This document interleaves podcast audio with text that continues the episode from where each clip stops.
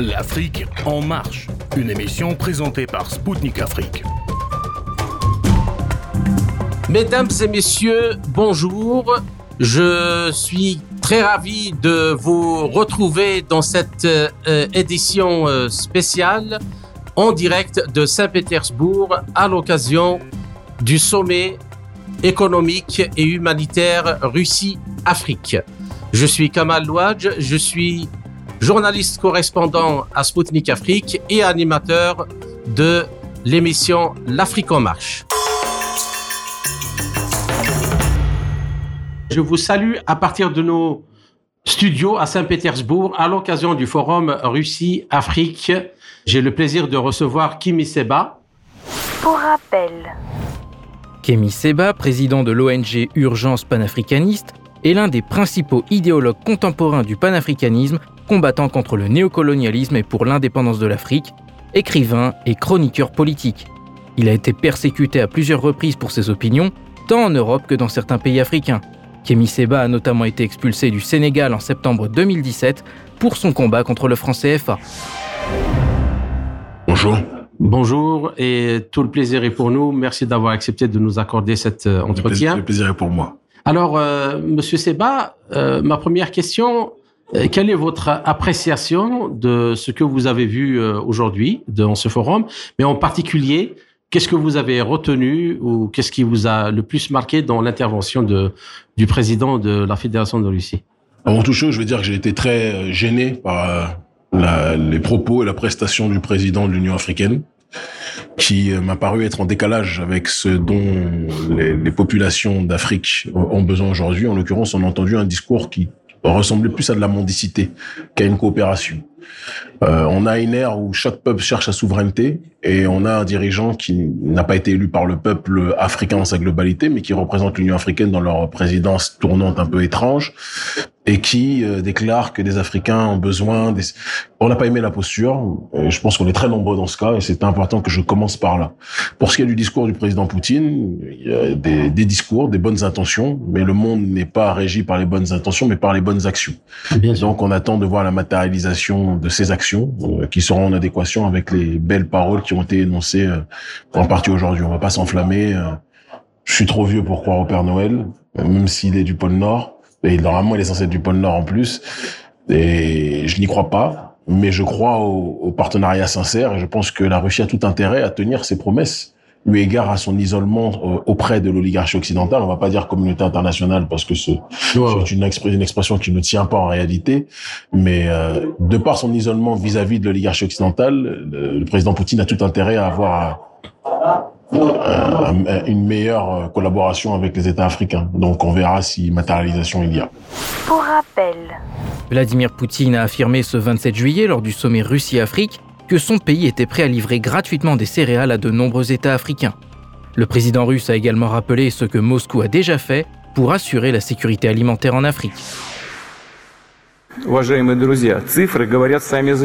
Chers amis, les chiffres parlent d'eux-mêmes. L'année dernière, les échanges de produits agricoles entre la Russie et les pays africains ont augmenté de 10% pour atteindre 6,7 milliards de dollars et en janvier-juin de cette année, ils ont déjà connu une hausse record de 60%. La Russie a exporté 11,5 millions de tonnes de céréales vers l'Afrique en 2022 et près de 10 millions de tonnes au cours des seuls six premiers mois de cette année. Et ce, malgré les sanctions illégales imposées à nos exportations qui entravent sérieusement l'approvisionnement en denrées alimentaires russes, compliquant le transport, la logistique, l'assurance et les paiements bancaires.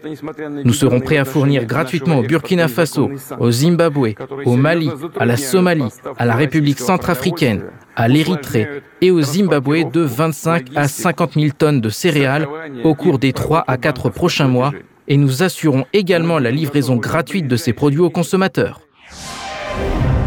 Passons au vif euh, du sujet. Donc, euh, il y a quand même pas mal de chefs euh, d'État africains qui ont fait le, déplacement et beaucoup de délégations, malgré les pressions qu'on sait toutes ont été donc exercées sur ces pays. Comment vous voyez cette euh, volonté africaine et ce mouvement africain, cette dynamique à vouloir changer les règles du jeu et à s'imposer comme un continent qui veut sa souveraineté dans tous les domaines? Je pense que chaque histoire a un début et une fin, et l'histoire de notre oppression et soumission ne pouvait pas être éternelle.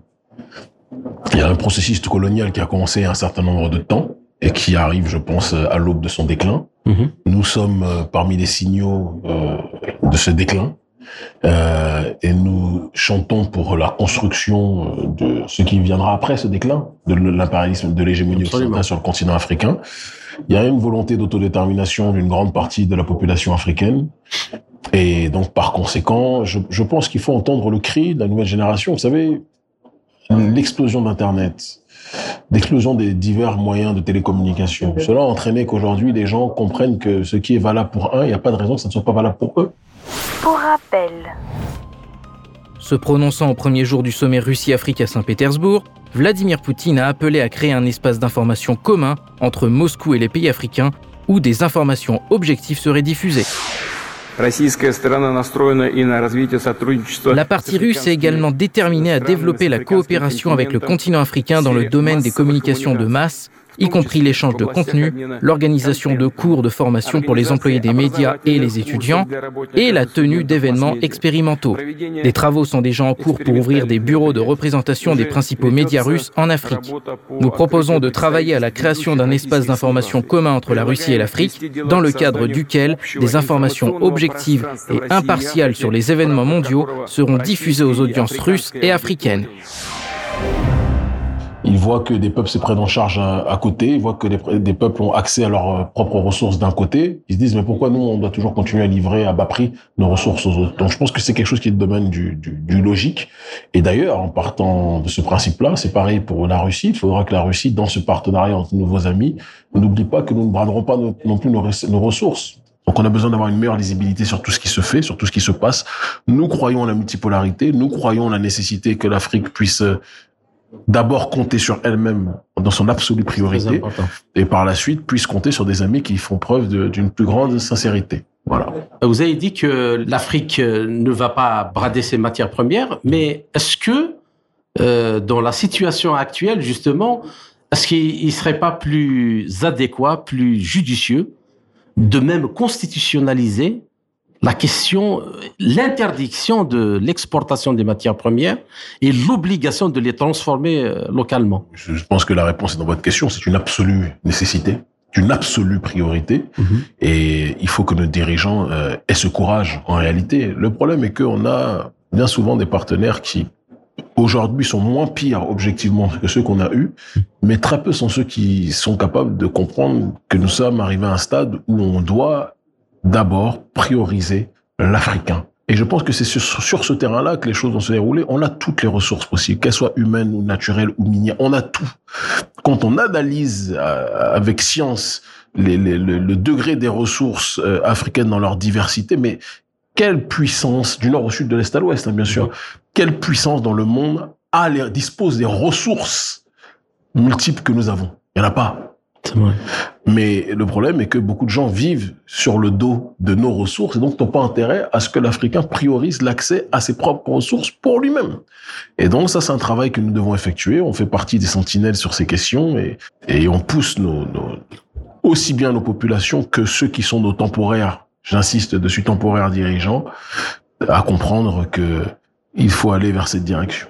Ce forum euh, économique Russie-Afrique, il, a le, dirais-je, label de la souveraineté économique. Prenons l'exemple euh, de la sécurité alimentaire. Comment euh, vous voyez d'abord la situation actuelle, mais comment on peut décliner un- une coopération et, un partenariat dont le but que l'Afrique les pays africains produisent es- l'essentiel de ce qu'ils consomment en, matière euh, alimentaire? Moi, je reste convaincu que tout ce qui concerne la logique de la souveraineté alimentaire, et je vous parle de ce que j'ai vu de mes propres yeux à travers les, les différentes missions de notre ONG Urgence panafricaniste dans la plupart des régions du continent africain, cette souveraineté alimentaire est une question qui nous appartient. Sankara n'a pas eu besoin d'aller à Saint-Pétersbourg ou Moscou ou euh, Washington ou Shanghai pour être dans une politique d'État de souveraineté alimentaire. La seule chose qui manque au nôtre, c'est le volontarisme politique. C'est ce qui manque profondément à nos autorités, qui sont nées dans une dépendance intellectuelle, et en étant dans une dépendance intellectuelle, celui qui définit euh, le périmètre de votre vision du monde va définir le diamètre de vos actions. C'est quelque chose de logique. Eh bien, nos dirigeants sont dans cette logique-là. C'est pour ça qu'on entend le, le président des Comores, euh, accidentellement président de l'Union africaine, qui va vous dire que il a besoin des céréales, il a besoin de... On a toute la possibilité aujourd'hui nos sols regorgent de toutes les richesses possibles. À la limite, sur certains, euh, comment dirais-je, outils ou certaines technologies pouvant nous permettre de mieux travailler évidemment notre production. Il y a quelque chose qui est évidemment à faire sur ce terrain-là et la Russie peut nous faire, puisque la Russie est un État continent quelque part, peut nous faire bénéficier de son expérience sur ce terrain. Pour rappel. Lors de son discours au sommet, Vladimir Poutine a réitéré la volonté de la Russie de partager sa technologie avec les pays africains. Avec mes collègues africains, nous en avons parlé hier encore lors de nos rencontres bilatérales et ils m'ont dit, nous avons la capacité de produire des denrées alimentaires, mais que nous avons besoin de technologie et d'un soutien approprié. Pour sa part, la Russie est prête à partager son expertise dans le domaine de la production agricole avec les pays africains et à les aider à introduire les technologies les plus avancées. Nous sommes également intéressés par le développement de la coopération avec les pays africains dans le secteur de l'énergie. Cette repose sur une riche expérience. Pendant de nombreuses années, les spécialistes soviétiques et russes ont conçu et construit de grandes centrales électriques en Angola, en Égypte, en Éthiopie et dans d'autres pays du continent d'une capacité totale de 4,6 gigawatts, ce qui représente, je voudrais le souligner et attirer votre attention sur ce point, chers amis, un quart de toutes les capacités hydroélectriques de l'Afrique. Actuellement, les entreprises russes mettent en œuvre de nouveaux projets mutuellement bénéfiques visant à répondre aux besoins croissants des économies africaines en matière de combustible et de capacité de production, à fournir aux Africains un accès à des sources d'énergie peu coûteuses et fiables, durables et respectueuses de l'environnement. Plus de 30 projets énergétiques prometteurs avec une participation russe dans 16 pays africains sont actuellement à différents stades de développement. La capacité totale des projets énergétiques sur lesquels nous travaillons est d'environ 3,7 gigawatts. Mais le gros du travail doit être effectué par l'Africain. On doit arrêter de penser que c'est quelqu'un de l'extérieur qui va nous donner les voies et moyens pour reconstruire, pour reconstituer plus que jamais notre destin. Je ne crois pas à ça. Je crois que la vision doit être diverse et qu'on doit d'abord se centrer, c'est ce que je dirais moi-même demain dans mon discours, on doit se centrer sur nous-mêmes. Se centrer sur soi-même ne signifie pas se fermer vis-à-vis d'autrui, mais comprendre que le gros du travail sera fait par nous. Et mhm. tout ce qui viendra après ne sera que du surplus, de la chantilly ou du surplus, quelque chose de positif pour nous. Et il y a la question de la monnaie euh, du franc CFA. Justement. Donc voilà. Donc euh, et beaucoup de spécialistes disent que justement cette euh, monnaie est l'un des blocages majeurs euh, qui empêche les pays de s'épanouir et de développer. Vous savez qu'on est, que vous en savez qu'on est les initiateurs de la contestation euh, en 2016 et 2017 puisque nous sommes les concepteurs et les fondateurs du Front anti-CFA que notre ONG a financé intégralement et qui nous a amenés en prison euh, en 2017, rappelons-le quand même, mais à mon expulsion du Sénégal, où j'étais pourtant journaliste à l'époque sur la 2STV, suite aux mobilisations qu'on a effectuées contre justement euh, cette, cette monnaie coloniale. écoutez, il y a eu des avancées symboliques, mais il n'y a pas eu d'avancée dans le fond. Il y a les comptes d'opération qui ont fermé suite à nos mobilisations. Euh, évidemment que le franc CFA est un cancer. Euh, ça anéantit tout processus de compétitivité. La balance commerciale des pays d'Afrique de la zone franc est d'ailleurs déficitaire, puisque tout est fait pour que les interactions entre les pays d'Afrique de la zone franc ne soient pas efficientes, mais par contre les interactions entre la puissance coloniale et les pays d'Afrique de la zone franc soient grandes. Donc, et, le taux de fixité euh, est en défaveur évidente vis-à-vis euh, des, des, des entités africaines, parce que le c'est une, le France, l'euro est une monnaie beaucoup trop forte pour nos économies locales. Et le franc CFA étant adossé à l'euro, c'est en décalage avec la réalité économique de nos pays. Donc, c'est pour ça qu'on parle de taux de change flexible arrimé à un panier à devises, parce que c'est la meilleure solution pour nous en sortir. On a laissé un temps aux dirigeants africains pour qu'ils puissent réunir les critères de convergence nécessaires pour pouvoir aller vers la monnaie dite unique. Ça n'a pas été dans la direction choisie, souhaitée. Et on va relancer dans les temps à venir, dans les mois à venir, probablement autour de la rentrée, euh, les mobilisations liées à la, critique du franc CFA. Parce que si on ne le fait pas, ce ne sont pas les économistes corrompus qui vont le faire. Euh, de- depuis que, en plus de ça, donc on disait que c'était la puissance coloniale qui profitait de, de celle qui, qui l'a mise, euh, qui l'a mis euh, sûr. sur pied. Mhm. Mais depuis qu'il est adossé à l'euro, c'est toute l'Europe qui Exactement. Non, non, du pillage, Aujourd'hui, c'est l'Union européenne plus que jamais qui en profite. La France en tête, mais l'Union européenne n'est pas en reste, puisque c'est en effet, comme vous le dites, l'euro qui est la monnaie sur laquelle s'adosse le franc CFA. C'est quelque chose qui doit cesser. C'est c'est une aberration économique, c'est une aberration, aberration politique, c'est une aberration idéologique. Donc, euh, Par rapport à ça, euh, Monsieur Séba, Mhm. cette idée-là qui a été avancée par certains chefs d'État de remplacer le franc CFA ben, en coopération avec la France et le remplacer par euh, l'éco. L'éco, cette... il y a deux échos. Il y a l'écho CDAO et l'é- et l'écho franc CFA. Euh, l'écho CDAO, et- non, l'écho CDAO et l'é- et l'écho de Macron, excusez-moi. L'écho CDAO, c'est un projet qui date des- des années 60, qui avait pour but de, non, qui date d'il y a très longtemps. Je crois que c'est les années 80 pour être plus précis, et qui avait pour but justement qu'il y ait une monnaie sous-régionale à taux de change flexible arrivé à un panier à devises. Mais les dirigeants ne se sont jamais donné les moyens de leur politique. Et il a fallu qu'on fasse la mobilisation pour qu'ils commencent à se dire que c'est ça qu'ils vont faire. Il y a maintenant le piratage industriel et économique voulu par Emmanuel Macron et Alassane Draman Ouattara qui ont volé le nom écho de la CDAO pour en réalité maquiller le franc CFA et que ce soit un taux de change fixe arrimé à l'euro. Oui, parce Chose que nous ne voulons pas puisqu'ils veulent avantager les entreprises européennes. Moi, j'ai, moi-même, j'ai lu le projet. euh, en fait, euh, rien ne change, si ce n'est quelques euh, maquillages. Vous avez tout dit. Et donc, je pense que par rapport à cette situation-là, euh, c'est quelque chose qui malheureusement ne peut pas durer. Et c'est ce pourquoi nous sommes en train de nous mobiliser comme nous l'avons déjà fait. On a perdu beaucoup dans ce combat. On a vu que certains ont pris des postes euh, de manière très opportuniste, sans conviction. Mais il faut qu'ils comprennent que ce combat-là est un combat de justice sociale, un combat de souveraineté. Et il y a des gens qui ne sont pas là pour des postes, mais qui sont là pour notre liberté. C'est la logique dans laquelle nous sommes. Il y a le, le sommet des BRICS qui va se tenir euh, On au y mois. sera. Hein On y sera. Oui. Mhm. Euh, donc euh, au, au mois d'août, euh, le 24 août. Mhm. Et l'une des questions importantes qui sera abordée, c'est la création d'une monnaie commune qui sera adossée à l'or et qui va permettre donc les échanges entre les pays des BRICS, mais aussi ouverte aux échanges avec tous les, pays euh, africains. Et les chefs d'État des BRICS disent que donc euh, il n'y a aucun problème euh, tant que les pays euh, utilisent leur monnaie locale, leur monnaie nationale. euh, ouais. Voilà. Alors, qu'est-ce que vous pensez, vous en pensez de- c'est logique, c'est comme on vient de le dire euh, avec la question du franc CFA. Il faut que chaque pays, avant de pouvoir vouloir passer à une autre étape, comprenne la nécessité impérieuse d'avoir sa souveraineté sur le terrain monétaire. Pour rappel, Les mesures visant à assurer l'indépendance des États africains par rapport au franc CFA et aux devises occidentales ont été l'un des sujets abordés par le président russe.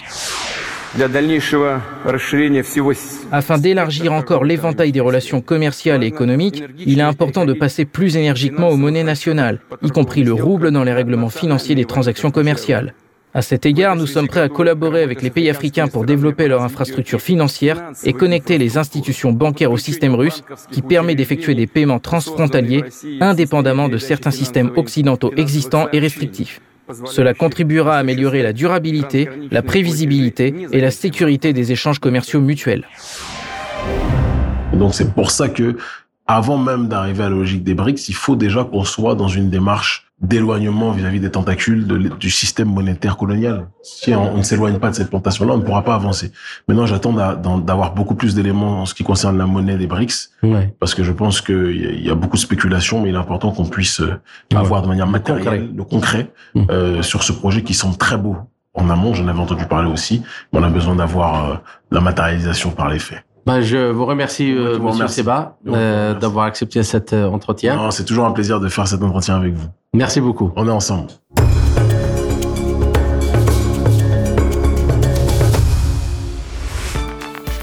Mesdames et messieurs, je vous salue à nouveau et pour cette, euh, pour ce second euh, entretien, j'ai le plaisir de recevoir dans nos studios un très grand ami, un très cher ami que je n'ai pas vu depuis longtemps, mais aussi un guerrier qui se bat depuis des années pour, dans le cadre de l'Institut Schiller, pour le développement euh, de l'Afrique.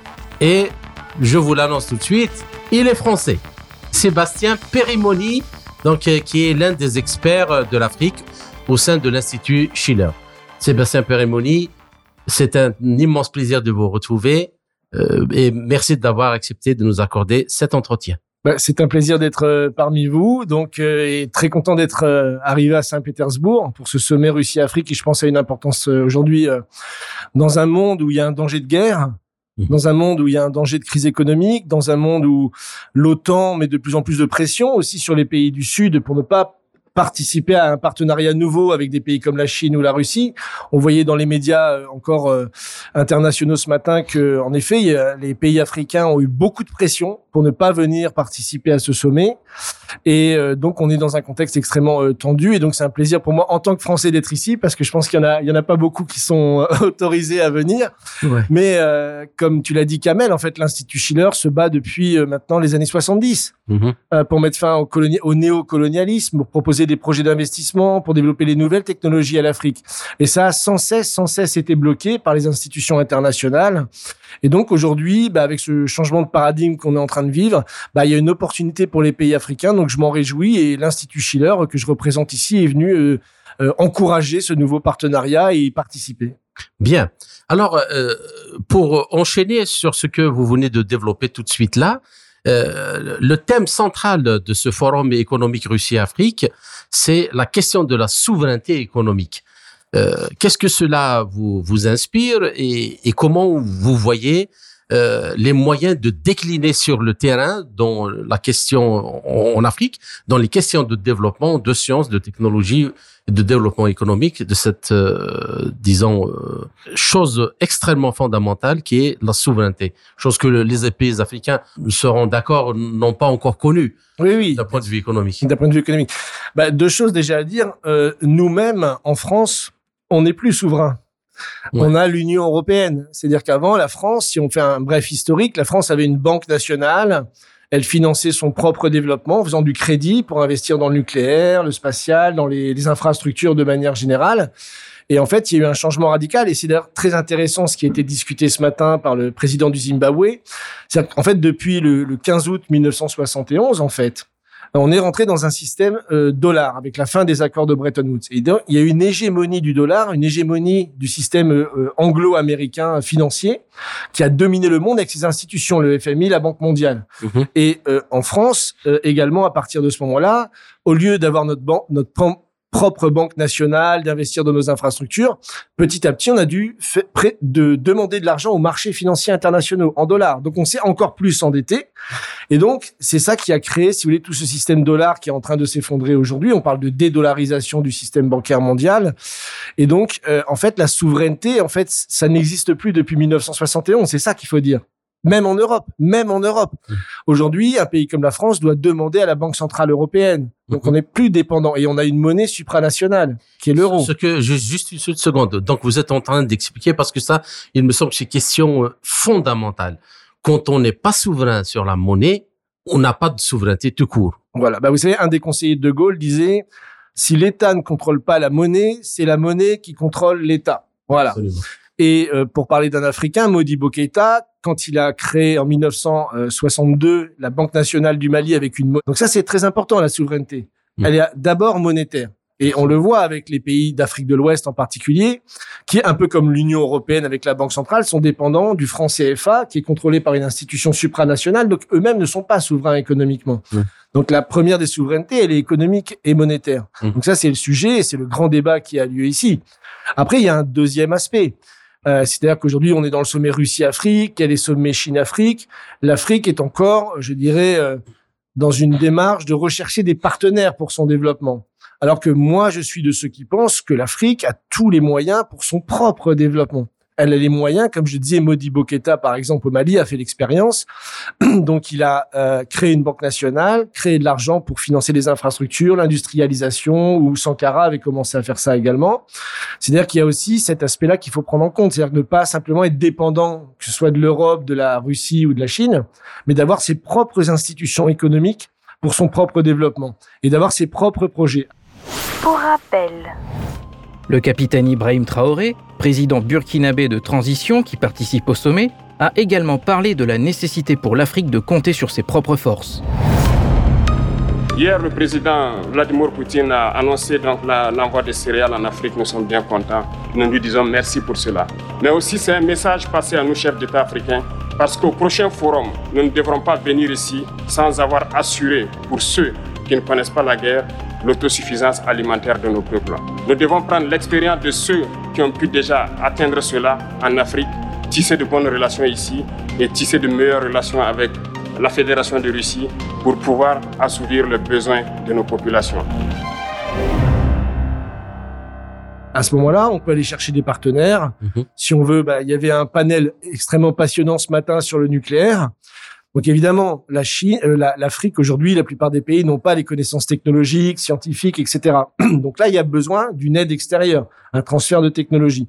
Mais euh, ce qui est important, c'est que ce soit le pays qui finance ce projet. C'est son projet. Et ça, là, on sera vraiment dans une souveraineté économique de l'Afrique.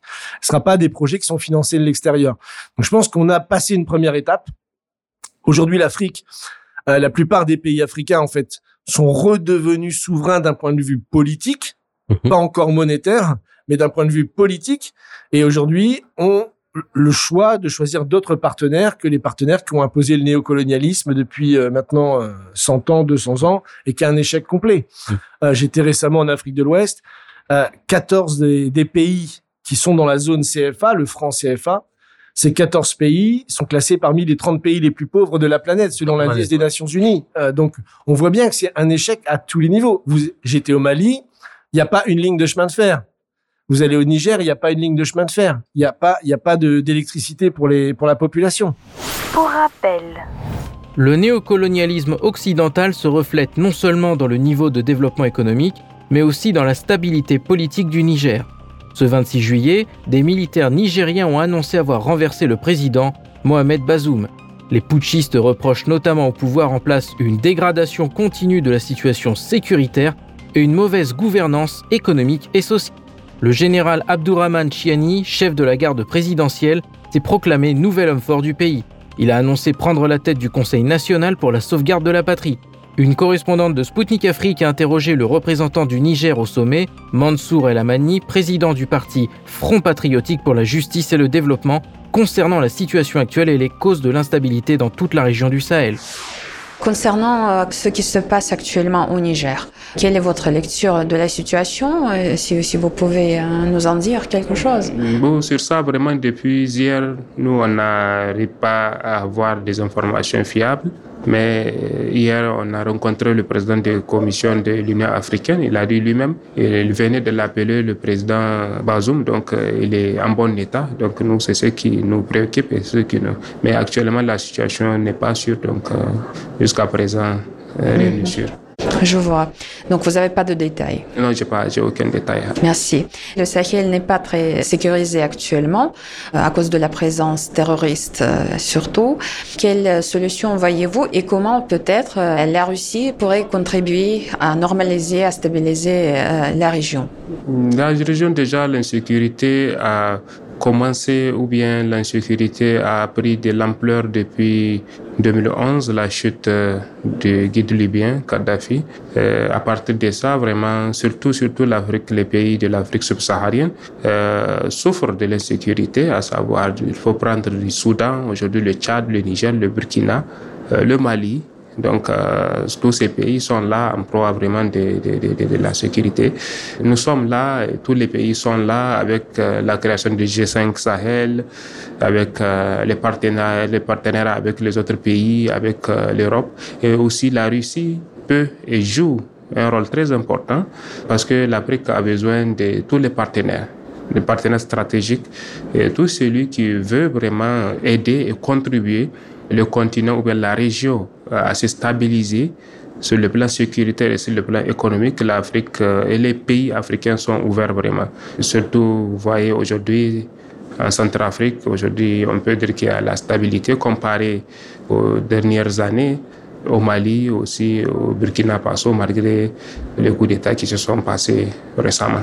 Et vous avez donc évoqué aussi euh, la chute euh, de Kadhafi, mais vous savez que euh, c'est des pays occidentaux qui, ont participé hein, à, ça.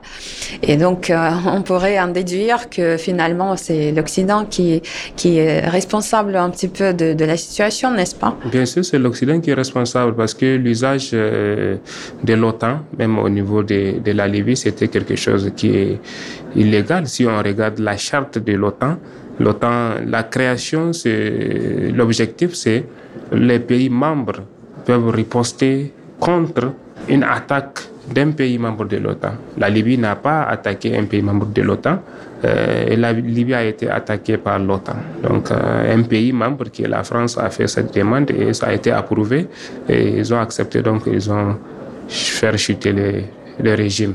Donc ceux qui ont fait ça, c'est les responsables de l'instabilité de l'insécurité au niveau du Sahel. Et à partir de, de, de, 2011, maintenant, tout a été... Parce que Kadhafi, il avait déjà dit ça, il a prédit ça. Il dit la chute de la Libye, ou bien l'instabilité de la Libye, ça doit être l'instabilité et de l'Europe et de l'Afrique. Maintenant, euh, revenons euh, aux questions euh, de développement. L'un des projets qui phare, qui est défendu par l'Institut Schiller, euh, bah, il y a le nucléaire, l'espace, on y reviendra, mais pour l'eau, pour l'eau, il y a le, le, projet de revivification du, du lac Tchad. Mmh. Euh, donc, l'Institut Schiller le propose depuis des décennies et pour que on le revitalise et, et qu'il soit une sorte de poumon ou de cœur battant de toute la région pour l'agriculture euh, et pour euh, garder les populations sur place. Ouais. sur place. Est-ce que vous pouvez nous expliquer en quoi consiste euh, ce projet et à l'occasion de ce forum, pourquoi pas, c'est-à-dire faire entendre la voix de ce projet-là aux, aux chefs d'État qui seront présents et, et penser à le mettre en œuvre? Ben oui, oui, c'est pour ça que je suis là d'ailleurs. Donc oui, le projet Transaqua a toute une histoire. C'est bon déjà la situation. On peut voir que euh, aujourd'hui dans la région du lac Tchad, le lac Tchad était un lac très grand qui a perdu 90% de sa superficie euh, ces 60 dernières années. Donc il y a euh, dans la région plus de 3 millions et demi de déplacés. Donc c'est une des situations humanitaires les plus graves de la planète avec le Yémen et d'autres situations. Mais c'est plusieurs millions de personnes qui ont dû partir puisque à cause de justement de la disparition du lac, tout ce qui était l'activité humaine auparavant bah, a été réduite.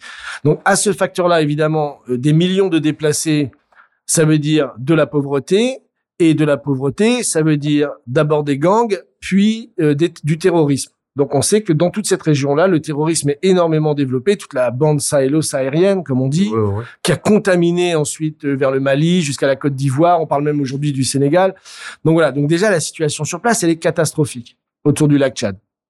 Et donc l'Institut Schiller avait proposé, alors imaginez déjà en 1984, donc c'était il y a 40 ans, avait travaillé avec une société d'ingénierie italienne qui s'appelle Bonifica, euh, dirigée par Marcello Vicky, et donc avait fait une première étude de faisabilité pour dire voilà, il faut euh, comme vous l'avez dit, revitaliser le lac, c'est-à-dire amener de l'eau dans le lac pour sauver les populations, sauver l'écosystème, sauver l'agriculture et permettre aux gens de, se, de vivre sur place.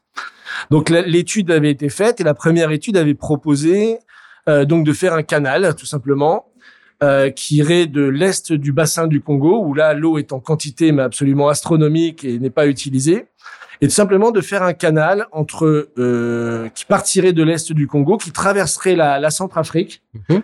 Et en plus, en Centrafrique, ce qui est intéressant, c'est qu'il y a plusieurs vallées euh, de certaines hauteurs, plusieurs centaines de mètres, qui auraient permis de créer deux barrages hydroélectriques pour euh, la République centrafricaine, puisqu'aujourd'hui en République centrafricaine, ils ont quasiment pas l'électricité, encore aujourd'hui. Hein. Mhm. Donc, plus de 80% de la population n'a pas accès.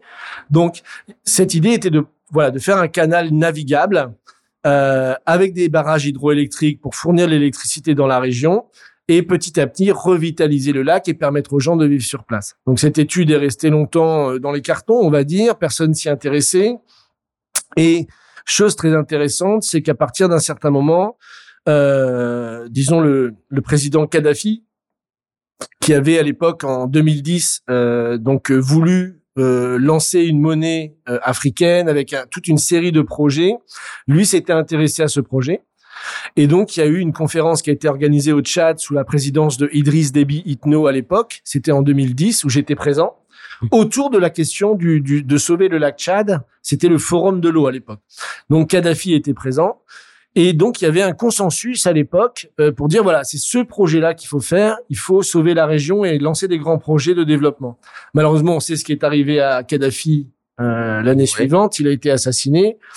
Et euh, donc finalement, tous ces projets-là sont un peu tombés à l'eau. Et le, la personne qui l'a remis de l'avant s'appelle euh, Bouhari, qui était le président du Nigeria, qui lui, voilà, qui voulait vraiment faire ce projet. Et donc il a réorganisé une conférence en 2018 où j'étais présent également avec le président Touadéra de Centrafrique, avec d'autres présidents qui étaient là, ben, Monsieur Dibris Etno, euh, Ibris euh, Déby Itno. Et donc, ils ont resigné un document disant, voilà, ils ont fait venir les, la Chine, justement, euh, China Hydro, qui avait construit le barrage des Trois Gorges, justement pour participer à ce projet, parce que les Européens ne voulaient pas faire ce projet. Hein. Pour eux, c'est des projets pharaoniques et voilà. Donc, il y avait une résistance en Europe, mais les Chinois étaient partants. Et donc cette conférence a eu lieu, un protocole d'accord a été signé, en particulier avec l'Italie. L'Italie, c'est le seul pays européen qui a participé, qui a remis de l'argent officiellement pour l'étude de faisabilité. Et donc bon, ça a commencé à, à discuter. Malheureusement, euh, après, euh, il y a eu euh, justement euh, euh, le président Bouhari et le président euh, Déby qui se sont à nouveau rencontrés lors du forum de la, Ligue arabe mmh. et qui ont fait un communiqué conjoint disant qu'il fallait relancer le projet. Mais le président du Tchad malheureusement est, est mort par la suite et Bouhari a, a été remplacé, ce qui fait que pour l'instant on ne sait pas trop où le projet en est. Mais c'est un projet qu'il faut mettre de l'avant évidemment dans ce forum parce que euh, on nous dit, vous savez, c'est un canal de 2400 km donc, qui traverserait toute l'Afrique, toute la Centrafrique jusqu'au bassin du Congo et jusqu'au jusqu'au lac Tchad. Donc, qui permettrait déjà de faire tout un corridor de développement navigable pour le transport, parce qu'il n'y a pas de commerce inter-africain, on le sait. Et hein, amener la paix surtout. Hein. Voilà, parce qu'il n'y a pas les infrastructures. Là, ça permettrait le commerce intra-africain euh, du bassin du Congo, qui est dans une situation cauchemardesque, jusqu'au lac Tchad, qui est dans une situation cauchemardesque. Donc, de faire le pont pour que les gens puissent vivre et ramener la sécurité par le développement. Donc voilà, donc on est là pour proposer ce projet. Je vais en parler, j'en ai déjà parlé à certains représentants de différents pays. Alors il y a des discussions évidemment, mais c'est vrai que le contexte politique euh, fait parfois que ça, ça avance pas assez vite. Mais en tout cas, c'est un projet fondamental parce que euh, quand je vous dis, on nous dit c'est un 2400 km, c'est un projet pharaonique. Alors qu'en France, qui est mille fois plus petit que l'Afrique, on a plus de 10 000 kilomètres de canaux. Donc c'est c'est pas comparable. C'est un petit projet à l'échelle du continent africain. Mais c'est le type de projet qui peut sauver des centaines de millions de vies. Et j'insiste, pas des dizaines, des centaines de millions de vies. Comme j'ai dit, il y a, il y, a, il y a vraiment des millions de gens déplacés sur toute cette zone-là. Et donc aujourd'hui, j'ai beaucoup d'espoir que le président, euh, en particulier centrafricain, euh, qui lui est dans une démarche aujourd'hui de, de, regarder ce qu'il va faire pour le développement de son pays, puisse s'intéresser à ce projet. Euh, donc on, on, continue à faire du lobbying avec l'Institut Schiller, parce que comme je l'ai dit, ce projet existe depuis maintenant 40 ans. Est-ce que donc euh, de, de, tout à l'heure vous avez parlé de de la nécessité aussi de de développer la coopération dans la technologie euh, nucléaire.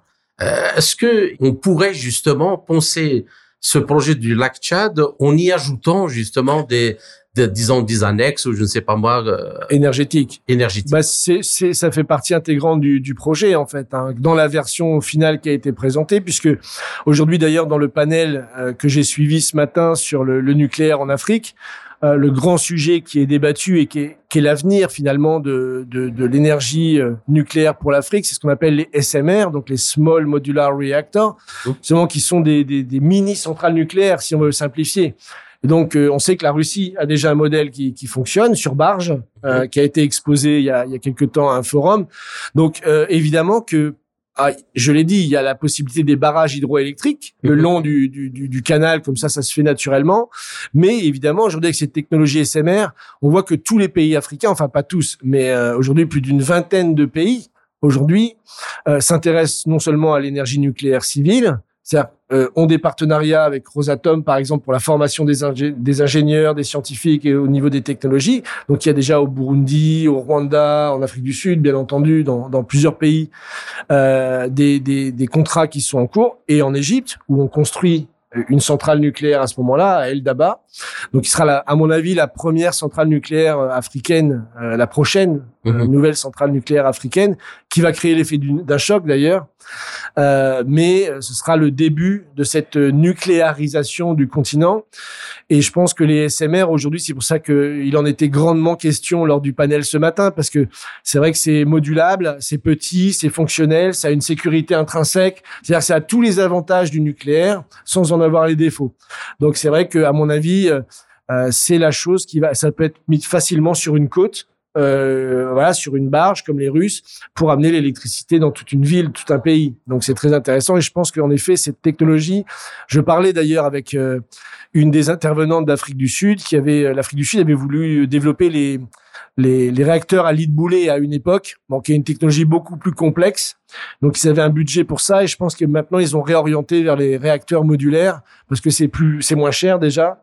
Et euh, aujourd'hui, tous les pays, euh, la France d'ailleurs, a son programme de mini-réacteurs, euh, les États-Unis, bah, évidemment la Russie, là, tout le monde travaille à ce moment-là très très fort, très très vite mhm. pour être les premiers à, à mettre sur le marché des, des réacteurs efficaces et qui pour moi euh, sont l'avenir de l'énergie en Afrique. On sait qu'il y a voilà la moitié du continent qui n'a pas accès à l'électricité encore aujourd'hui. Et, et, et c'est et c'est choquant parce que j'avais j'ai écrit un livre justement qui parlait du nucléaire en Afrique où je disais qu'il faut 1000 centrales nucléaires en Afrique. vous imaginez quand vous dites un truc comme ça, les gens ils disent waouh Surtout avec tout l'environnement euh, anti-nucléaire qu'on a en Europe, l'Allemagne a même arrêté le nucléaire pour des raisons complètement stupides et ensuite était dépendant du gaz russe. Et après elle a bon bref on connaît l'histoire. Donc voilà. Elle a réouvert voilà. Les, centrales à charbon. Voilà c'est ça pour réouvrir les centrales à charbon. Et, et, et voilà. Et donc quand vous dites ça ça choque les gens. 1000 centrales nucléaires en Afrique. Mais pas du tout. Avec les, les réacteurs modulaires c'est non seulement c'est tout à fait possible et c'est largement insuffisant. Vous savez en France pour 66 70 millions d'habitants on a 56 centrales nucléaires. Donc vous faites le calcul. 56 pour 70 millions d'habitants. Donc, si vous avez 1 milliard 4 d'habitants, hein, il va pas vous en falloir 1000, mais 3000. Ouais, ouais. Donc, c'est pas, vous dites ça, ça peut choquer les gens. Mais en fait, c'est la réalité. Et je dirais même c'est l'avenir en fait. Et quand j'ai vu le panel ce matin, j'étais très content de voir que c'était le sujet qui était mis sur la table parce que Rosatom travaille beaucoup aussi à ces mini-réacteurs. Et donc c'est à mon avis, ça va être un des moyens d'émancipation de l'Afrique le plus rapide, le plus efficace et le, le plus direct. Et aujourd'hui, enfin, il y a le débat, malgré que tous les, les gens du panel disaient mais dès qu'on parle de ça, euh, il y a toute une propagande de masse qui nous tombe dessus parce qu'il y a tout euh, un environnement anti-nucléaire qui est développé. Et donc aujourd'hui, je pense que les pays africains sont en train de passer au-dessus. Et donc ça, c'est quand même assez réjouissant. Alors il y a l'autre euh, sujet sur lequel vous euh, vous vous battez en, tout cas personnellement, c'est l'espace. L'espace pour l'Afrique. L'espace pour l'Afrique, oui. alors, si le nucléaire a choqué, je, je ne me pose même pas la question. Ah oui, c'est pareil. Pour, pour, euh, pour, euh, l'espace. Et vous, euh, c'est pas juste une parole en l'air, mais c'est vraiment une industrie spatiale, des instituts de recherche spatiaux, c'est-à-dire avec des infrastructures et des programmes qui n'ont rien à envier à ceux qui ont été développés dans les autres pays. Ah non, non, non. Et je vais même vous dire un secret. Vous avez des agences spatiales déjà en Afrique qui sont extrêmement performantes. Je prends le cas du Nigeria où j'étais. Euh, donc j'ai rencontré les gens de la NASRADA, qui est l'agence spatiale euh, donc euh, du Nigeria, qui existe depuis le début des années 2000. Donc ça fait plus de, de 20 ans. Ils ont lancé déjà quatre satellites, leurs propres satellites.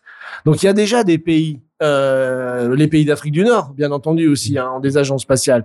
Donc, ce que je veux dire, c'est que c'est déjà une réalité et, c'est drôle parce que un, un, un, des membres de l'agence spatiale du Nigeria me disait, mais c'est parce que je suis allé faire mes études en Europe et je disais aux gens que je voulais, enfin, je travaillais à l'agence spatiale du Nigeria. Et les gens disaient, mais quoi? Il y a des agences spatiales en Afrique, mais à quoi ça sert? À quoi Pourquoi faire?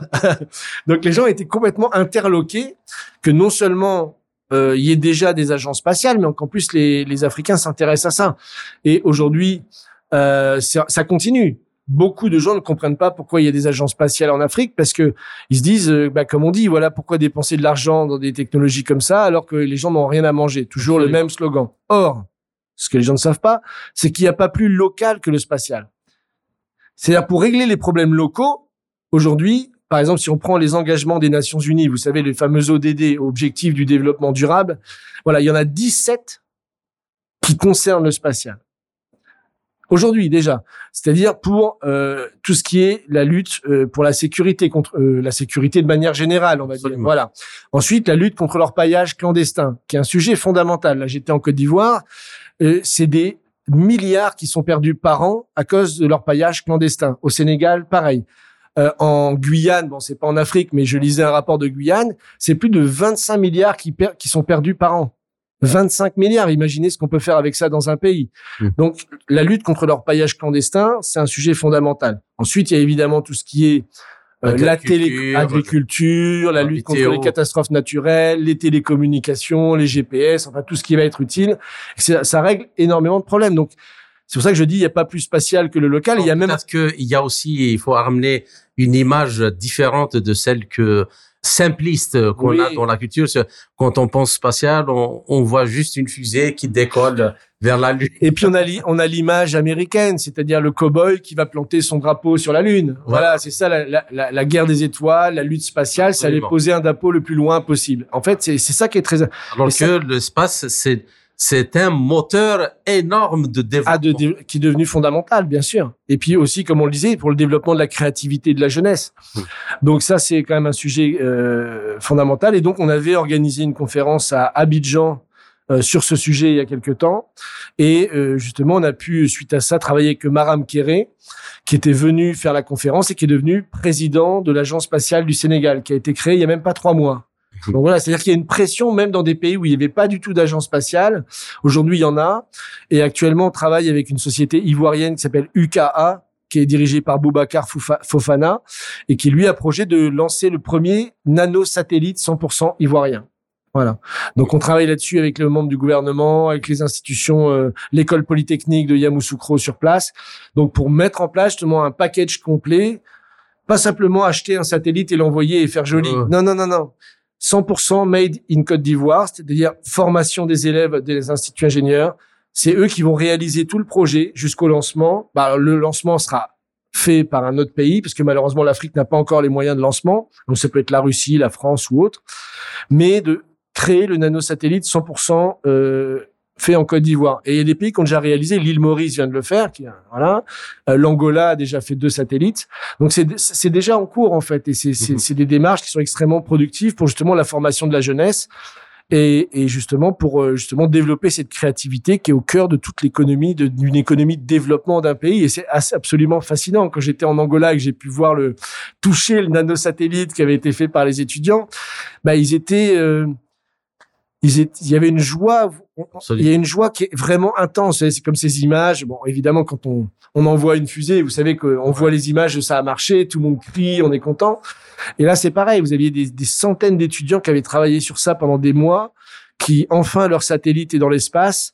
Eh ben, il y a une fierté nationale euh, qui est très importante, la fierté d'avoir réussi quelque chose, et en plus, ça va euh, rendre des services très importants au pays. Donc mmh. ça, c'est le type de projets qui sont évidemment qui sont devenus aujourd'hui euh, euh, des, des, des, projets fondateurs d'une nation, on pourrait dire carrément. D'accord.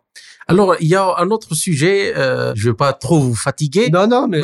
Mais, il y a trop un, autre sujet parce que je crois que nous ne pouvons pas ne pas le, le, en parler. C'est celui de cette propagande-là, de l'idéologie verte hmm. qui veut convaincre les Africains. Non, non, restez comme vous êtes c'est bien que vous ne soyez pas développés, au contraire, hmm. maintenez la savane euh, comme elle est. Les lions, les tigres, les crocodiles ont, ont besoin d'un écosystème euh, viable pour qu'ils puissent vivre et qu'on est en train de d'embarquer tout le monde euh, dans ça, alors que actuellement l'opération spéciale russe a complètement démonté en pièces toute cette idéologie verte hmm. qui est finalement a montré, elle ne marche pas, hmm. mais qu'on a juste vendu un rêve euh, d'une énergie alternative qui n'était autre que le gaz russe euh, bon oui, Oui, ben évidemment.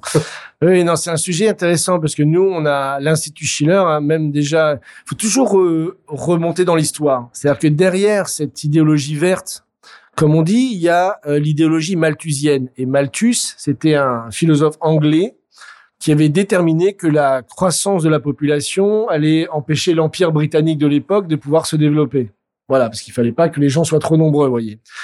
Et cette idéologie-là, elle s'est redéveloppée dans les années 70, justement, avec le Club de Rome, Henry Kissinger, qui ont écrit un rapport qui s'appelle Halte à la croissance, euh, en disant que si les pays du Sud se développaient, ils allaient utiliser leurs matières premières, si je résume hein, euh, euh, le, le, document, et donc il fallait à tout prix les empêcher de, de se développer donc il fallait mettre halte à la croissance. Et c'était toute l'idéologie malthusienne euh, qui avait derrière, qui s'est transformée en ce qu'on a appelé d'abord environnementalisme, puis écologisme en fait. Pour rappel.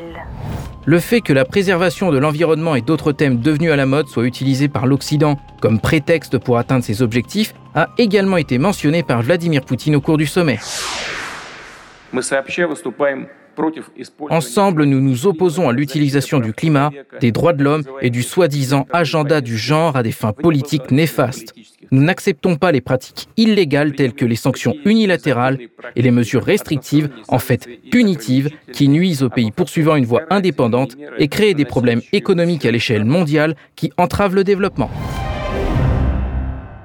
Et j'ai vu sur votre blog euh, euh, l'Afrique avec les yeux du futur, vous avez vous appelez même ça J'appelle ça l'écolonialisme. C'est un terme que j'ai inventé il y a pas longtemps. Voilà. Et en effet, c'est un terme et c'est un sujet qui commence à apparaître euh, très important. D'ailleurs, ce matin dans le panel sur le nucléaire, euh, le représentant du Burundi disait mais voilà, vous savez, moi j'ai mis des, panneaux solaires, ils m'ont demandé de mettre des panneaux solaires, on avait une subvention, ça c'était sur des dizaines et des dizaines d'hectares, et au final le résultat au niveau de la production électrique était très très très limité, et nous on peut pas prendre la terre agricole pour mettre des panneaux solaires partout sur le pays, donc il y a cette réflexion qui commence à, évoluer. Mais sur la question de, l'idéologie verte, ce qu'il y a derrière, c'est le malthusianisme en fait.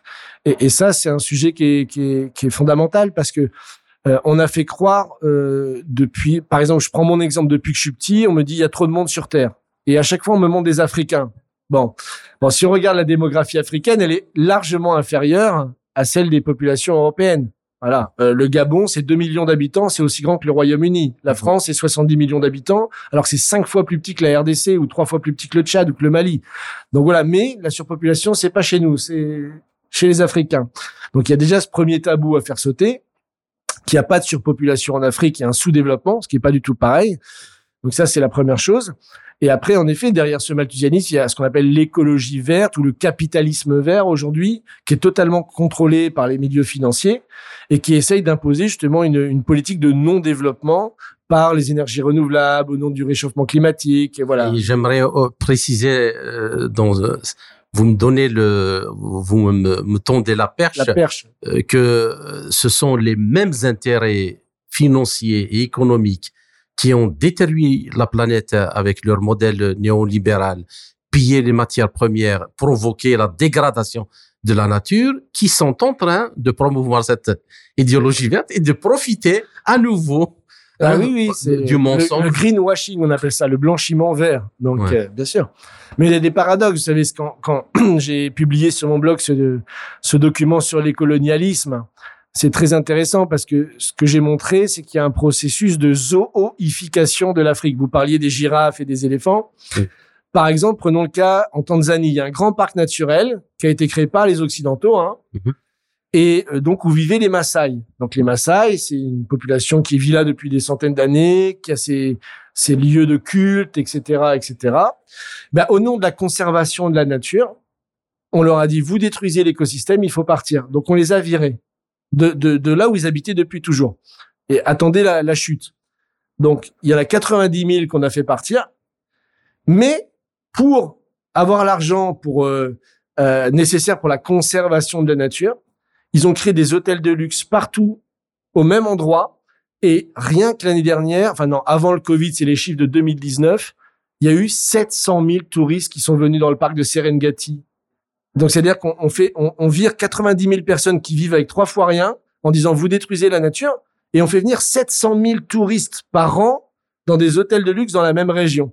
Ouais. Donc on voit que c'est pas simplement une question euh, de sauver la nature, il y a une idéologie derrière, une idéologie euh, euh, justement, l'Afrique doit rester sauvage, le côté sauvage. Nous, on veut voir les animaux et les gens, on, on les vire si c'est nécessaire. Donc, c'est absolument indécent. Il y a même eu des morts. Le WWF, par exemple, finance des éco-gardes pour tuer les gens dans certaines régions du Congo ou ailleurs. Il y a eu des morts parce qu'on les considère comme des braconniers et que c'est une zone protégée, donc il faut pas que les êtres humains soient là. C'est-à-dire qu'on des institutions comme le WWF, l'UNESCO, Ramsar, tous ces gens-là vont en Afrique, disent voilà, à partir d'aujourd'hui, cette zone-là, il n'y a plus personne dedans.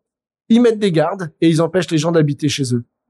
Donc on, est vraiment dans cette idéologie impérialiste la plus totale, où ces zones soi-disant de protection de la nature, si vous voulez, sont faits pour justement pour les touristes européens et euh, n'a rien à voir avec la sauvegarde de la nature. Euh, du tout parce qu'ils vont là-bas en avion, euh, ils vont dans les parcs, dans des hôtels de luxe, ils consomment énormément de, de, de, de choses. Donc voilà, on voit l'hypocrisie, une hypocrisie totale dans cet écolonialisme Mhm. que j'ai dénoncé. Je renvoie les gens vers mon site afriquedufutur.com s'ils veulent en savoir plus, puisqu'il y a un livre de référence qui vient de sortir euh, qui s'appelle Décolonisons la nature. J'en parle dans, dans cet article et qui est vraiment un choc. C'est un livre choc parce qu'il montre cet exemple des Maasai parmi tant d'autres.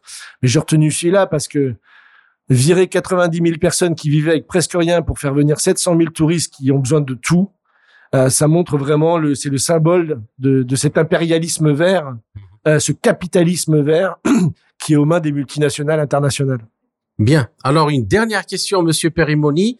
C'est un plaisir de discuter avec vous. L'entretien est passionnant et riche. Alors, la dernière euh, question, elle concerne euh, la réunion des BRICS et l'émergence de ce monde multipolaire. donc, il y a une réunion extrêmement importante et très attendue en août en Afrique euh, des BRICS en Afrique du Sud. Il y a le président sud-africain qui a envoyé des invitations à tous les pays africains sans aucune exception pour euh, venir euh, assister. Et donc, il y a les projets de développement, d'infrastructures, de renforcement de la banque de développement de, des BRICS, mais surtout la question de la monnaie commune mmh. avec laquelle les pays des BRICS vont commercer et échanger et ils y invitent tout le monde à, à participer. Comment voyez-vous euh, donc, euh, d'après tout ce que nous avons dit de, depuis tout à l'heure sur la nécessité de, de, de, donner les moyens aux Africains de leur propre développement, hmm. euh, la nécessité de ce, de ce sommet dans le contexte international actuel. Donc déjà, bon, je dois dire que mon président a essayé de s'incruster, Monsieur Macron ouais. a essayé de s'incruster, mais il n'a pas eu l'invitation, donc c'est plutôt une bonne nouvelle. donc euh, non, c'est très intéressant. Moi, je pense que c'est c'est marrant parce que l'Institut Schiller avait développé le concept de Banque internationale de développement, mhm. et ça, c'était en 1976. Vous imaginez au moment où il y avait les conférences des pays non alignés, où il y avait déjà tout un ensemble de pays d'Amérique latine, d'Afrique, qui travaillaient ensemble avec la volonté de créer une banque internationale de développement qui serait l'opposé du FMI et de la Banque mondiale, qui était contrôlée par l'Occident. Et cette banque aurait permis justement de développer ces infrastructures. Malheureusement, tous ces leaders-là ont été assassinés à l'époque, euh, à l'époque dans les années 70, jusqu'à Indira Gandhi, qui participait à ça, présidente indienne. Donc il y a eu toute une vague d'assassinats contre les leaders des pays non alignés. Et cette banque finalement n'a pas vu le jour. Et donc là, 60 euh, ans plus tard, cette banque est créée. Donc j'ai vu que Monsieur Poutine avait rencontré Madame Dilma Rousseff hier. Justement, ils en ont discuté euh, sur euh, comment justement ils vont dédollariser par ce système de la Banque internationale de développement, cette nouvelle banque de développement.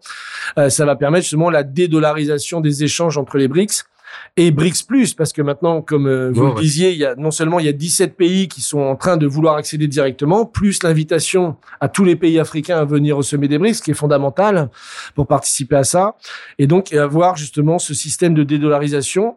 Et je pense que c'est aujourd'hui la l'arme la plus importante cette nouvelle banque de développement des BRICS. Aujourd'hui, l'outil utilisé par euh, justement euh, les BRICS et au-delà pour justement sortir du système dollar. On sait que Dilma Rousseff a parlé déjà de 30% euh, de réserves qui ne seraient pas forcément en dollars, parce que actuellement c'est encore en, partie en dollars. Donc petit à petit, ils vont diversifier et permettre de mettre en place un autre système d'échanges internationaux. Donc c'est c'est l'arme absolue en fait. Mhm. C'est d'ailleurs pour ça que cette banque est attaquée de, de partout par les occidentaux parce que c'est la fin de l'hégémonie du dollar. Et ça, ce sera le marqueur de si tout se passe bien, si euh, l'OTAN, les institutions américaines ne, ne, plongent pas le monde dans une guerre totale, mhm. euh, je pense que le, pilier de la renaissance et la création de ce monde multipolaire passera par cette banque, nouvelle banque de développement, cette nouvelle monnaie. Alors il y a plusieurs hypothèses. Hein, ce sera une nouvelle monnaie, une monnaie commune. Il y a, il y a, il y a différents euh, avis là-dessus. On entendra Sergei Glaziev demain qui sera là en parler. Monsieur Glaziev a travaillé avec l'Institut Schiller. Il a même écrit un livre avec son fondateur, Monsieur Larouche, dans les années 90. Euh, donc on le connaît très, on le connaît assez bien. Et euh, donc c'est vrai qu'il a un peu la, la même approche que nous là-dessus. C'est-à-dire vraiment la, s'il n'y a pas de développement des infrastructures, s'il n'y a pas de développement des pays, de l'augmentation du niveau de vie, des gens réellement, du niveau d'éducation, on n'arrivera à rien. Donc, faut faut commencer par le développement. La paix euh, commence par le développement, comme on dit. D'accord. Ben, je vous remercie, Monsieur Ben, merci de m'avoir invité. Euh, pour cet excellent euh, et passionnant entretien. J'espère que votre euh, message sera entendu, en particulier pour tous les projets pour lesquels vous vous battez. Comme un lion, je le dis, et euh, j'espère vous retrouver dans une autre occasion et pour débattre d'un autre sujet. Merci beaucoup. Merci à vous. Ainsi s'achève cette édition de notre émission L'Afrique en marche proposée par Radio Sputnik Afrique en partenariat avec Radio Maliba FM à Bamako. Je suis Kamal Louadj. Merci de nous avoir suivis tout en espérant avoir été à la hauteur de vos attentes. Chers amis, je vous retrouverai très bientôt pour une autre émission. D'ici là, portez-vous bien. L'Afrique en marche. Une émission présentée par Spoutnik Afrique.